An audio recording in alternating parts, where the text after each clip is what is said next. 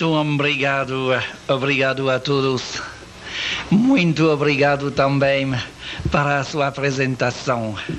Demais boa, demais boa. Não sou tão extraordinário, não.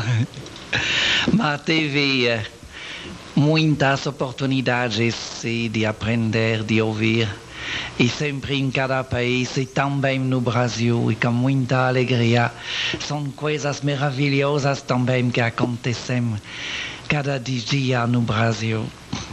Mas agora, sobre o tema. Agora que esses assuntos são um pouco conhecidos no mundo, naturalmente são sempre pessoas que dizem talvez já tinha vocês do além sobre as minhas fitas. É possível, porque algumas vezes já tinham vocês eh, não saber, são sem saber eh, a origem delas. Mas o, o, primeiro caso muito seguro, muito certo, aconteceu espontaneamente na Universidade Católica de Milão, Universidade do Sagrado Coração. Eram dois padres realizando experiências. O padre Agostino Gemelli, físico de renome, fundador daquela universidade, e então presidente da Academia Pontifícia de Ciências. E o padre Pellegrino Ernetti Beneditino, físico também, e o primeiro eh, morreu já há muitos anos, mas o segundo morreu somente há quatro ou cinco meses. E eh, tive pessoalmente a felicidade de falar com ele muitas vezes, o conheço muito bem e fizeram uh, pesquisas para filtrar vocês e eliminar uh, os harmônicos. Eram ainda, naquele tempo, uh, gravadores não como uma fita, mas gravadores como um fio. E por isso o fio se rompia muitas vezes e cada vez tinham que fazer um pequeno nó tão fino como quanto possível para não prejudicar a escuta, mas suficientemente sólido. E em dia 17 de setembro de 1952, já é antigo, já é velho, o fio acabará de se romper mais uma vez e o padre Gemelli havia exclamado: Oh, papai, me ajude! Como tinha o hábito de dizer há muitos anos, desde a morte de seu pai. Uma vez feito o concerto, os dois padres começaram a escutar novamente a fita, ou melhor, o fio. Mas, ao invés do canto gregoriano esperado, ouviram estupefatos a voz do papai. Claro que eu ajudo, estou sempre com você. Padre Ernetti, que me contou a história pessoalmente, ao vivo, disse-me que naquele exato momento Padre Gemelli teve um enorme choque. Mas Padre Ernetti estimulou-o a prosseguir e fazer uma nova tentativa.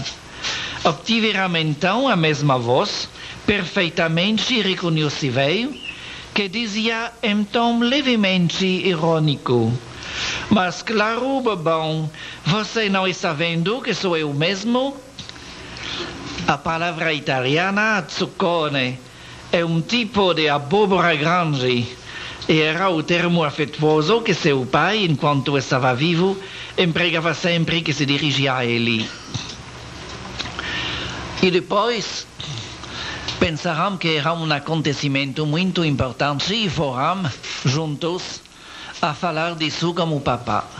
O Papa Pio XII tranquilizou Padre Gemelli dizendo: Meu caro padre, fique tranquilo. Trata-se de um fato estritamente científico e nada tem a ver com o espiritismo. O gravador é um aparelho objetivo que não pode ser sugestionado. Essas palavras me parecem muito importantes, porque muitas vezes, quando se fala de comunicar como além, os religiosos, os sacerdotes, dizem tudo isso é proibido no Antigo Testamento, muito claro, não invocar os mortos, não ter relações com as pessoas que evocamos mortos, e não é a reação do Papa. Não disse é perigoso, é fraude, diabólico, não disse isso. Toda a comunicação com o além, não.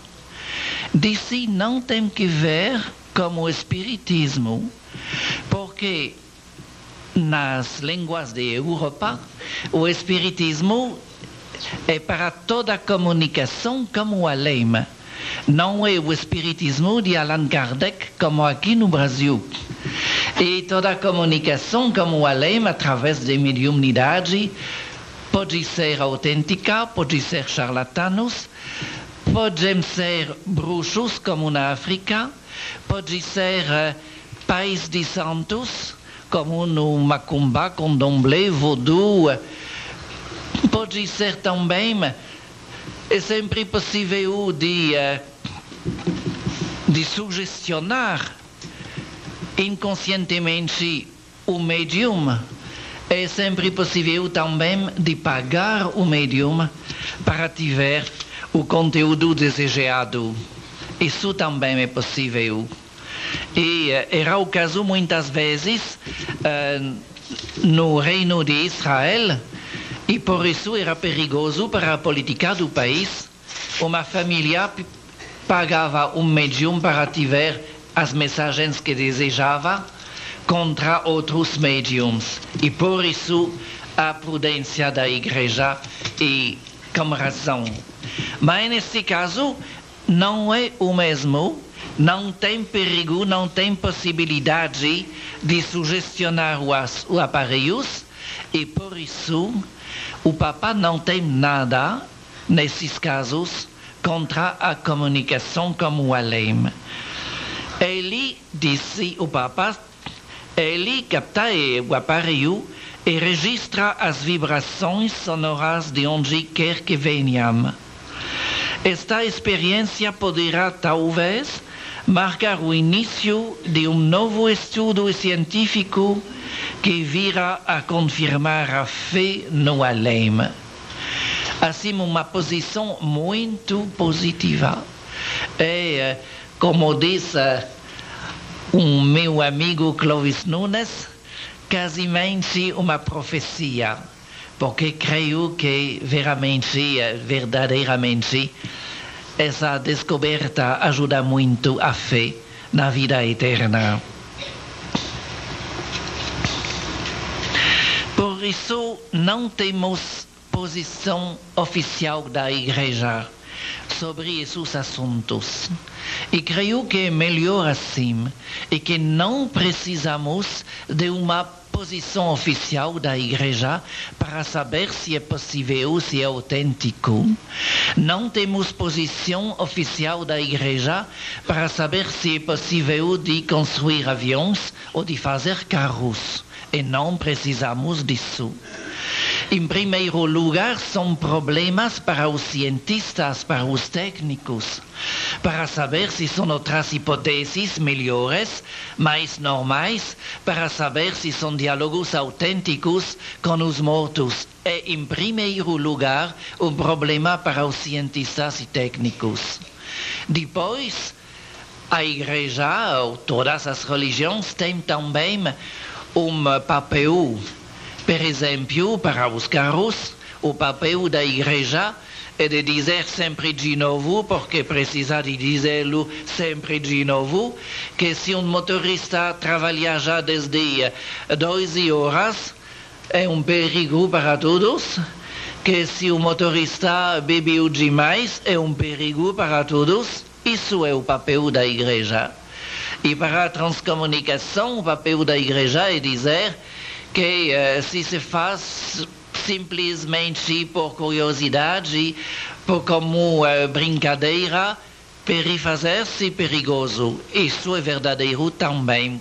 Já conhecemos alguns casos. E uh, o papel da igreja é dizer também que se uma mãe perdeu o seu filho, não tem por isso o direito, cada dia, depois das dez à noite, de fechar a porta do seu quarto para escutar a voz do filho sobre uma fita, se tem outros meninos e um marido que eh, desejam também a sua presença. Isso é o papel da igreja. O papel da igreja é dizer também que se muitas pessoas não podem ainda obter uh, vozes do além, isso não significa que tem menos amor para os seus filhos que as outras pessoas ou que são melhor, menos uh, queridas, amadas uh, por Deus. Não. Isso é o papel da igreja. E, uh, por exemplo, a primeira vez que foi convidado para fazer uma, uma palestra na Espanha foi por um padre jesuíta o padre José Maria Pilon, na casa principal dos jesuítas, em Madrid mesmo. Uma casa muito grande, como uma escola, como um teatro de 600 lugares. Eram na sala muitos padres jesuítas da casa mesma, o embaixador da Espanha no Vaticano, o embaixador da Espanha nos Estados Unidos, a grande duquesa de Rússia também, e uh, sem dificuldade nenhuma. E o padre José Maria Pilon fazia mesmo uh, pesquisas uh, de uh, transcomunicação e fez muitas palestras em todo o país e também uh, audiocassetes que se vendem e escreveu também livros sobre isso. na Itália tem um movimento da esperança muito importante Falarei um pouco mais disso depois. E quase cada mês, numa cidade diferente, são congressos. Esse movimento uh, foi fundido por um pai que perdeu a sua filha, Daniela Mancigotti, e uh, o primeiro congresso que organizou na cidade de Milão foi um sucesso tão grande e tão imenso que depois fizeram não grandes congressos, mas mais pequenos, somente de 600 pessoas, mil pessoas, mais pequenos, mas ainda bastante grandes. E cada mês, numa cidade da Itália, são congressos. E nesses congressos se fazem também diretamente gravações.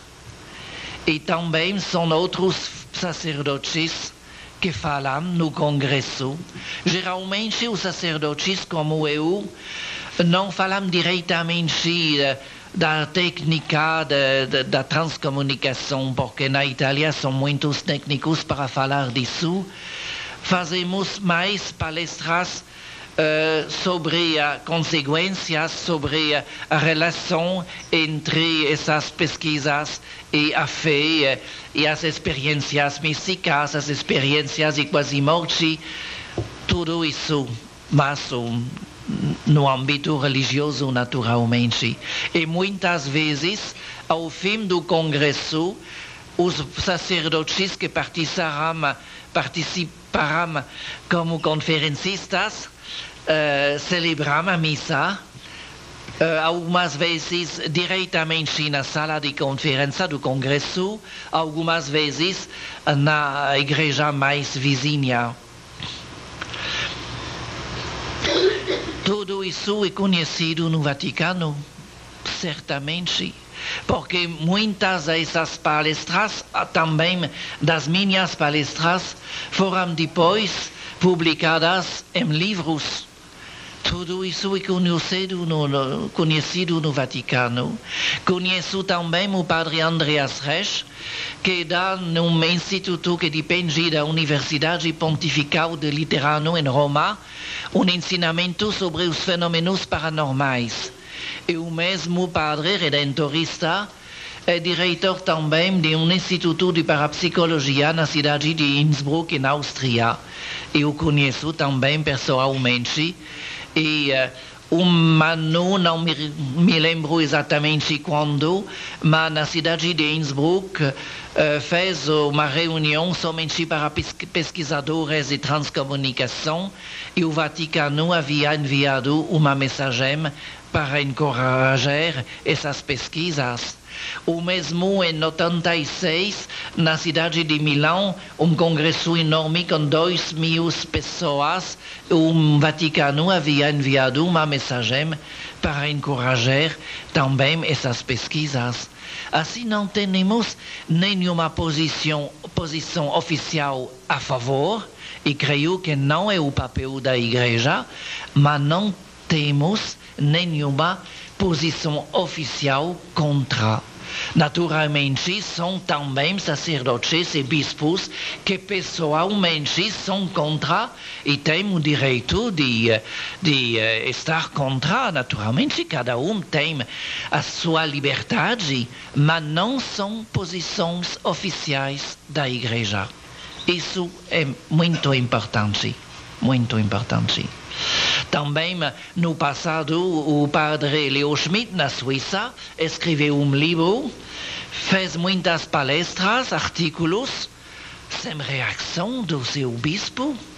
Na França, o Monsignor Karl Pfleger, na Alsácia, fez o mesmo, sem reação negativa da Igreja verdadeiramente não vejo nenhuma razão para a Igreja de ter medo dessas pesquisas. Ao contrário, como dizia o Papa Pio XII, creio que pode ajudar a fé na vida eterna, porque nossos, tem, nossos tempos são muitos filósofos e também teólogos que agora não sabem que crer.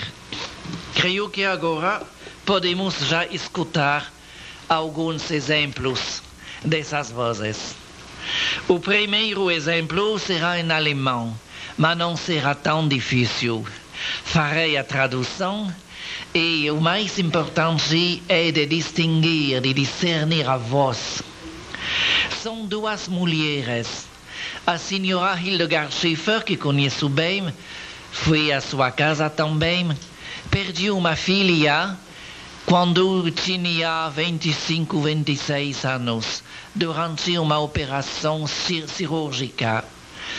E uh, depois, não sei exatamente quanto tempo depois, uh,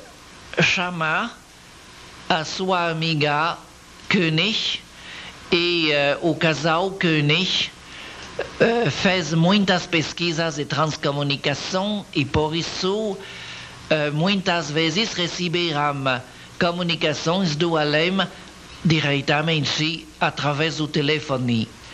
E agora o seu telefone está uh, constantemente ligado a um gravador. Se uh, nenhuma, nada acontecia se pode utilizar de novo a fita. Se tem qualquer coisa interessante, se pode fazer uma cópia. Assim tenho da senhora Schaefer uma cópia de cópia. As mulheres falam algumas frases e de repente acontece a voz da menina que diz somente aqui Heli Schaefer. Schaefer, nome da família, ele o seu próprio nome, Aqui Heli Schäfer, aqui Heli Schäfer, hier ist Heli Schäfer, hier ist Heli Schäfer, duas vezes.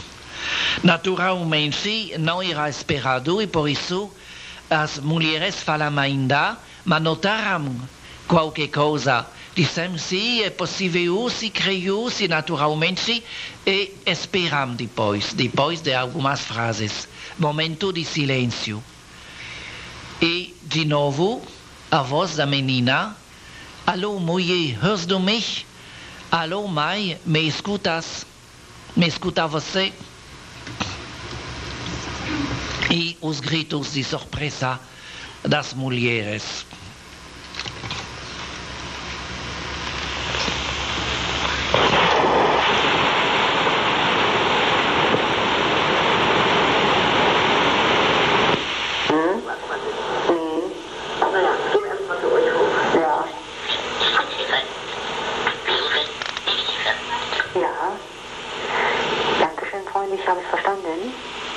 Du Mainda. hast es auch verstanden?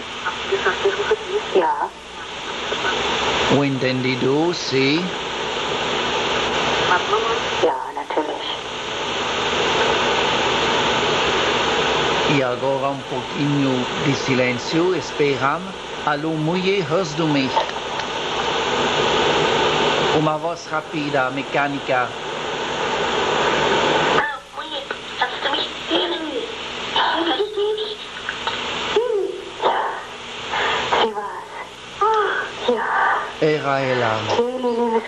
schnell noch mal reinkommen für deine Mutter? Eli, pocis volta para falar para tua mãe.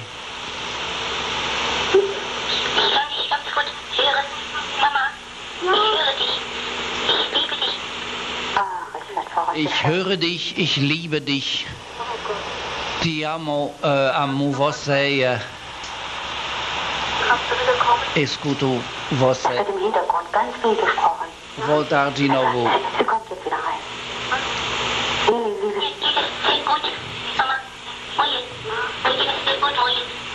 Mir geht es sehr gut, Mama, mulher. Mir geht es sehr gut. Para mim tudo bem. Tudo bem. E as mulheres notam agora que eh, disse mulher. gesagt, Eh, mulher não é uma palavra do idioma of- alemão oficial. É uma palavra dialectal, mas muito carinhosa. E por isso, eh, gesagt, ich Ah, wie schön, wie schön.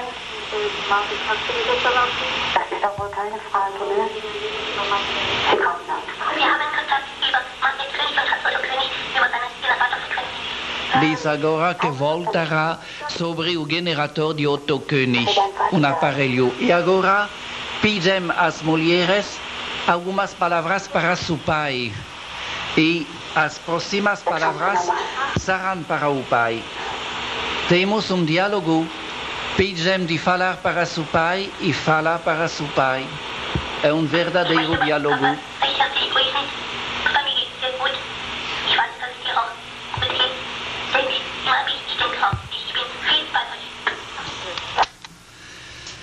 E disse também: Tenho a permissão de falar contigo, papá. E naturalmente a palavra permitir em alemão como em francês ou em português não tem sempre um sentido mais eh, forte. Quando digo as circunstâncias permitem que, não significa que tenho um papel oficial das circunstâncias para dar-me a permissão. Mas creio que nesse caso o sentido forte é o verdadeiro, porque todos os pesquisadores, Friedrich Jürgensen, depois Constantin Raudive da Letônia, eh, Sarah Wilson Estep nos Estados Unidos, a senhora König, a senhora Schaefer, todos são convencidos de que temos vocês de pessoas pouco espiritualmente desenvolvidas. E então temos vocês que urlam, gritam, ameaçam, insultam, eh, choram, pedem ajuda. E vocês e outras pessoas espiritualmente desenvolvidas, e essas aceitam um controle do além. E uma vez a senhora Step eh, pedi- perguntou: tem um controle no além? Sim. Um pouco somente, não muitos. E depois, na mesma conversação de telefone, a senhora König eh, pedira também a autorização no além, no posto de controle, de fazer agora muitas ligações com a, a sua filha. Depois. ah,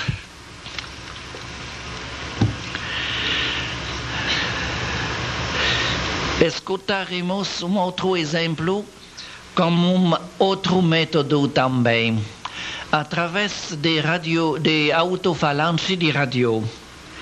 E aconteceu na minha presença, os amigos do Luxemburgo pediram antes um exemplo muito eh, interessante em França, na França.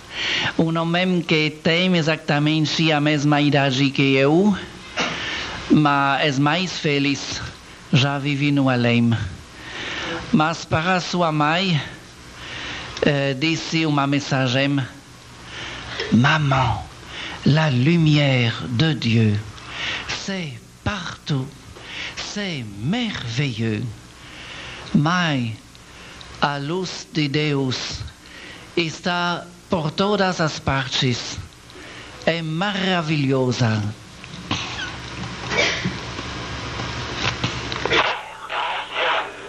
Ah, era o fim.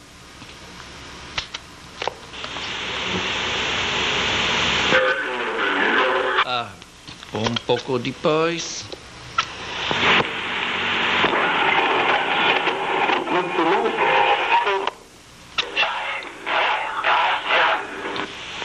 Outra vez, creio. Maman.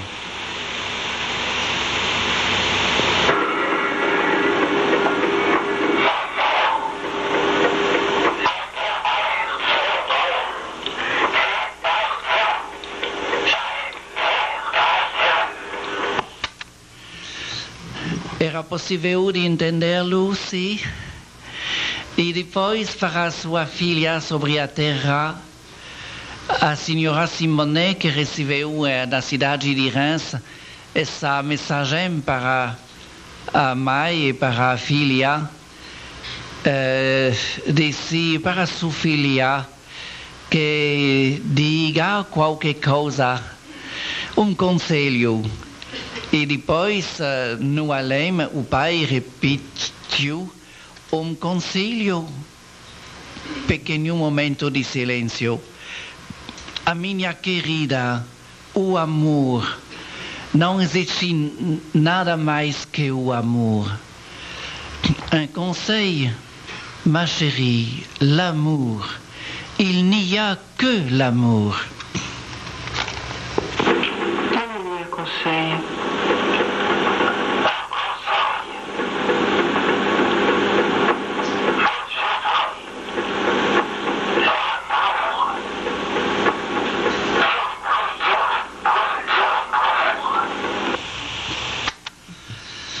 Naturalmente, eh, não são palavras eh, novas, já são palavra- as palavras eh, de São João: Deus é amor, Deus é luz, exatamente as mesmas.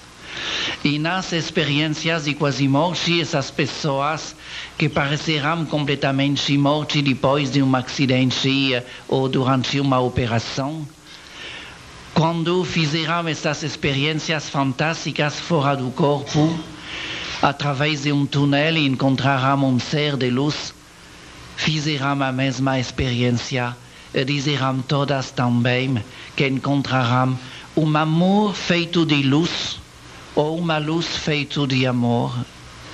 Exatamente sempre as mesmas palavras são em todas as religiões, não são novas, mas escutá-las diretamente do além, creio que já é maravilhoso.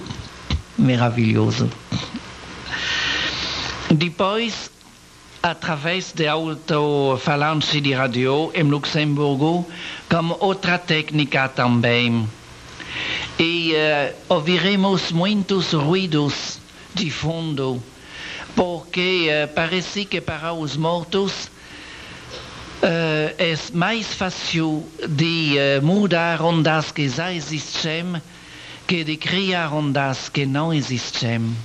E por isso eh, fazia muitos ruídos e também ondas de luzes eh, infravermelhão ultravioleta.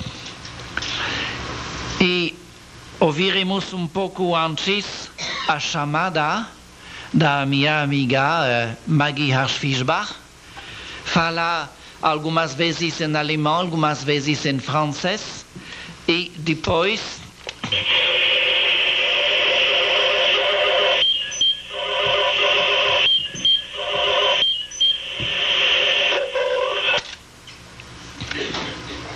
Não.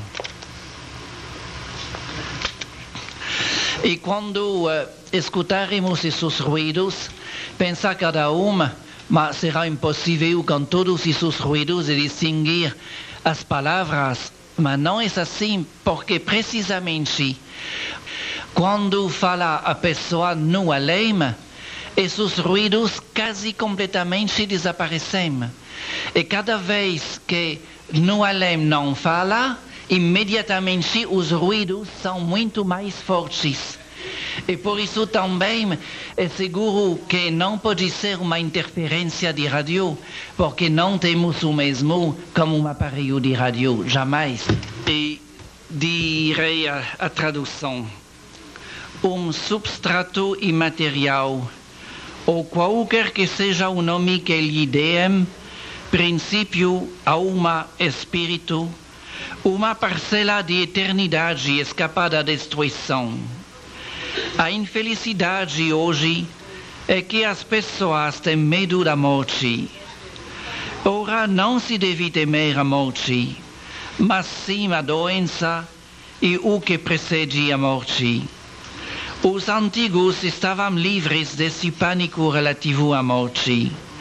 Ela correspondia para eles ao ordenamento lógico de um ciclo que se repetia imutavelmente entre dois extremos, o nascimento e a passagem.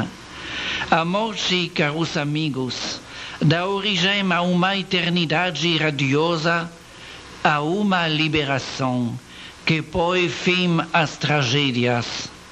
A morte é uma outra vida.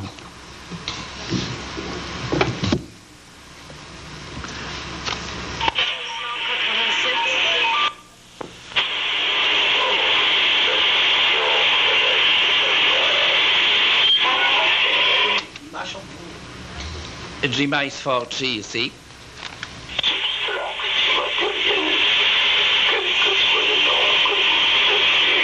Ainsi, âme, esprit, une parcelle d'éternité. Tout ça à la destruction.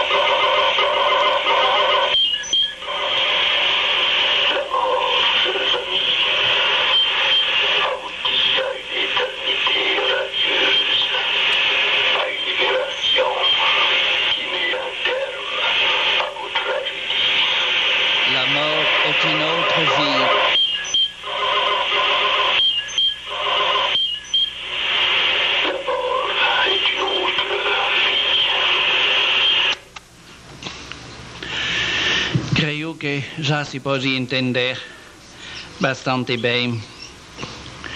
Agora, dois outros exemplos na Alemanha também, mas que são muito interessantes. Com outra técnica ainda. Se pode fazer também para uh, ter esses uh, ruídos de fundo com um aparelho de rádio ao lado do gravador, um aparelho que fala num idioma estrangeiro desconhecido para nós, uma língua que não podemos entender. E sobre isso fundo, como isso fundo, os mortos fazem uh, suas palavras. E temos um exemplo uh, na cidade de uh, Darmstadt. Tem um homem que faz gravação. E uh, chega um amigo, uh, deve abrir a porta, o amigo se senta e a fita continua. E depois, ouvindo a fita, sobre a fita tem uma voz de uma mulher do além, viva no além, e essa mulher fala não aos vivos da terra, mas a outros mortos vivos no além. É uma parte de uma conversação entre mortos. E por isso me parece também muito interessante. E disse uh, somente, olhar, olhem vocês, olhem vocês, aqui está sentado Roland. Será um pouco difícil de discernir as palavras porque o fundo é uma língua uh, slávica ou hongarese, não sei exatamente, e sobre esse fundo as palavras em alemão. Mas ajudarei um pouco e são uh, copias quatro ou cinco vezes. Schaut em alemão são outros mortos, em plural. Assim, na sala são ao menos três mortos. A mulher que fala e ao menos dois outros. E disse, schaut, hier sitzt Roland, hier. Schaut. E creio que as palavras schaut e Roland são bastante fáceis, fáceis de entender.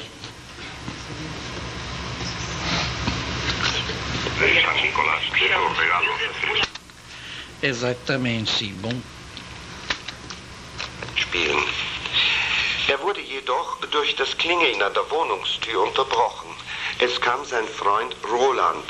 ela explica, aqui a explicação. Agora, San Nicolás, quiero regalo. San Nicolás, quiero regalo. San Nicolás, quiero regalo. San Nicolás. era possível, sim, de discernir um pouco, sim. E o mesmo dia, o menino queria falar um pouco. E disse somente, bom dia, guten Tag. Imediatamente já havia entendido que a gravação era acabada porque um amigo ficava aqui. E depois de bom dia, disse até logo, auf Wiedersehen. Bom dia, até logo. Guten Tag, auf Wiedersehen. Guten Tag, auf Wiedersehen. Tym razem auto Europy. Tym razem Europy. Tym razem auto Europy. Tym razem auto Europy. Tym razem auto Creio que era possível também de entendê-lo. É fantástico, fantástico. E são coisas autênticas, não tem nem dúvida, dúvida nenhuma. Agora, outra coisa ainda, na Itália. É, na Itália, o mais importante é a música. E por isso, eh, ao fim de uma transcomunicação, no além, muitas vezes, cantavam todos para nós.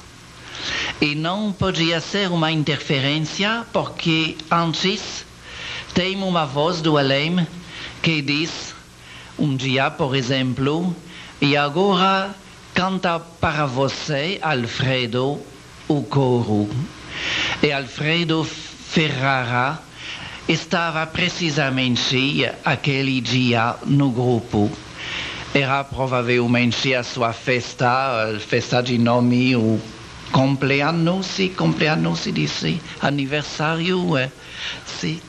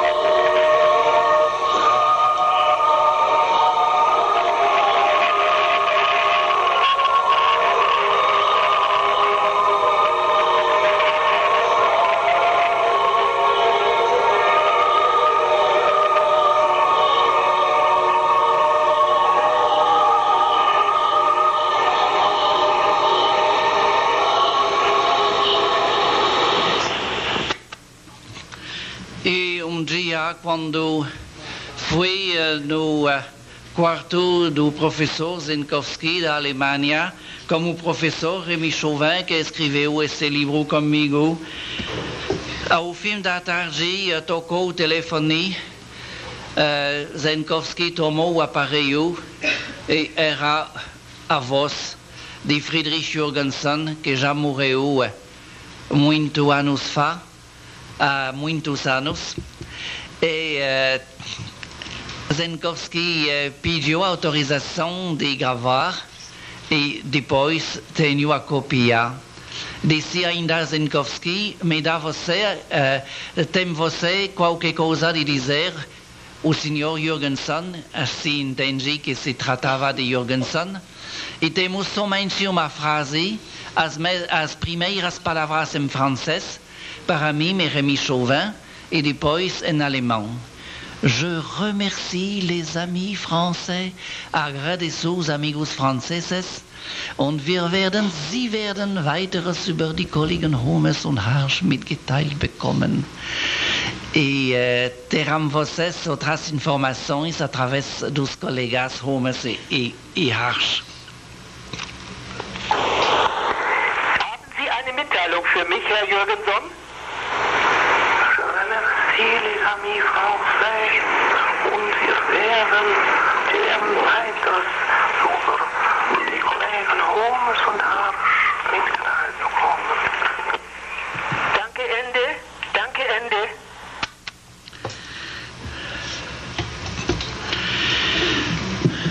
Ainda sim?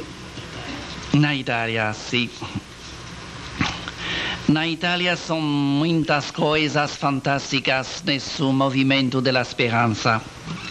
Por exemplo, eh, há pouco tempo, na cidade de Milão, eh, uma secretária de uma empresa nacional, com sede a Milão, como muitas vezes na Itália, ao fim do seu trabalho, queria ir à reunião do movimento da esperança. E o seu diretor veio dizendo: ah, Me dá pena, mas tenho ainda uma carta muito depressa, muito urgen- urgente, e preciso de quatro exemplares para isso. E tenho as cópias.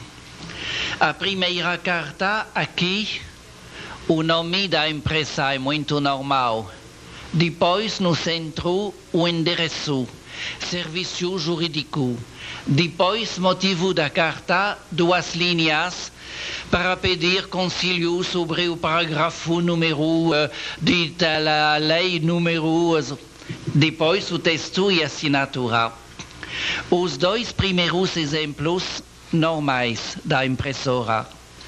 Os dois outros, o texto mudado. Em empresa sempre o mesmo, endereço não é serviço jurídico para meus queridos pais. Depois, motivo da carta, para pedir perdão para, o- para me, o meu suicídio. Depois, o texto do menino e assinatura. Diretamente da impressora, sem mudar nada no computador, nada. Tive a felicidade de falar com esta secretária e eh, perguntou, perguntei se já conhecia antes a família.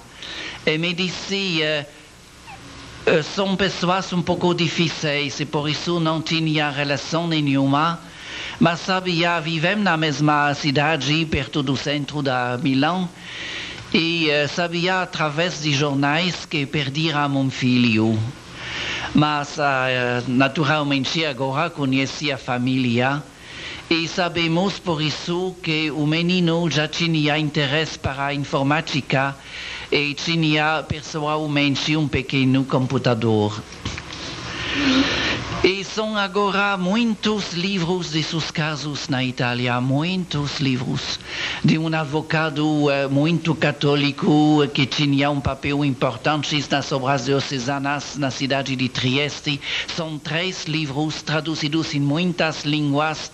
O seu filho foi assassinado e agora são pessoas, depois de tantas maravilhosas coisas, que han introduzido o caso do menino para sua beati- beatificação Comissão no Vaticano. E no seu livro são oito testemunhos de sacerdotes religiosos que dizem que não tem problema, que são é um caso autêntico e que não tem nenhuma dificuldade para a fé. São muitas coisas também através de psicografia, de gravações, fenômenos de transportes também. Por exemplo, o caso do menino uh, Marco tinha uh, pouco mais ou menos oito anos quando fez a passagem. E uh, quando pequenino os seus pais viviam perto de um jardim zoológico e gostava muito dos pássaros tentava sempre de dar-lhes sementes e cada vez os pássaros perdiam algumas penas e por isso uh, havia feito uma coleção de penas de pássaros exóticos. E depois da sua morte, naturalmente, e as penas ficavam numa vitrina, eram um pouco um tesouro para a família, mas depois de alguns meses, os pais uh, acharam outras penas. Por exemplo, uh, na cama ou no bolso interior uh, de um paletó ou numa gaveta. E um dia, por exemplo, à noite a mãe devia ir a uma pequena recepção com amigas e por isso tinha uma roupa verde, de cor verde, cor verde escuro, verde claro. E o mesmo dia o pai devia ir a um match de futebol para ajudar a sua equipe com cores branco-preto. E saindo da casa, o pai achou sobre a escada uma pena verde escuro, verde uh, claro, tomou a pena naturalmente para dar lá a sua esposa, dizendo um presente de Marco. E saindo de novo, achou outra pena sobre a mesma escada, branco preto, para ele mesmo. Mas a história continua. Depois, a senhora Paula Giovetti, que conheço pessoalmente bem agora, escreveu um livro sobre 12 casos de, de aqueles pais e aqueles meninos. E tinha que corrigir o livro muito depressa. Uh, por isso, o fazia num trem no verão completamente fechado, com ar condicionado e uh, corrigindo precisamente essas páginas, são somente cinco, seis páginas no livro, a um momento levantou os olhos e uma pequena pena caiu. E uh, o trem atravessava uma cidade, olhou através da janela, era a cidade de Arezzo, e o menino era precisamente de Arezzo do, dubla uh, sincronicidade, diria Carl Gustav Jung.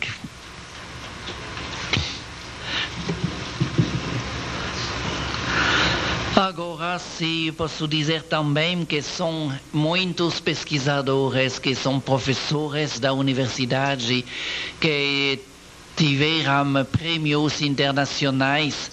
Por exemplo, o professor Zenkowski uh, era professor de eletrônica numa escola de, das mais importantes da Alemanha, na cidade de Bingen, um instituto que depende da Universidade de Magonza, uh, Macrae, na Escócia, Escócia uh, que trabalhou para a NASA para estabelecer as comunicações através do espaço como os primeiros cosmonautas são dos eh, técnicos dos melhores do mundo, dos melhores do mundo. Eh, Franz Seidel, na Áustria, a cidade de Viena, que teve um prêmio da Fundação Americana de Los Angeles, Paul Getty, para seus trabalhos sobre a energia, ao fim da sua vida, durante sete anos, trabalhou somente para a transcomunicação, para eh, fazer outros aparelhos para ajudar essas comunicações. Conheço também pessoalmente o professor da Universidade de, de Barcelona, na Espanha, Sinesio Darnell, que escreveu também um livro sobre essas pesquisas e que organizou muitos centros através de toda a Espanha. Uh, também o professor engenheiro treina na Itália. Na Itália fizeram também algumas experiências técnicas muito interessantes. Por exemplo, fizeram análises das vozes recebidas por gravador ou através de alto-falante de rádio no laboratório de acústica de Turim. E acharam que naturalmente as palavras são muito claras, se pode entender facilmente, mas falta um elemento essencial da voz humana. Não são vozes humanas, não são feitas normalmente como os nossos órgãos. Também engenheiros italianos fizeram aparelhos novos para medir as ondas gravitacionais e acharam que tem uma mudança dessas ondas imediatamente antes da aparição das vozes sobre a fita e são de novo normais imediatamente depois da última palavra. Creio que já são algumas coisas para ter informações sobre as últimas notícias do além. Agora, as imagens.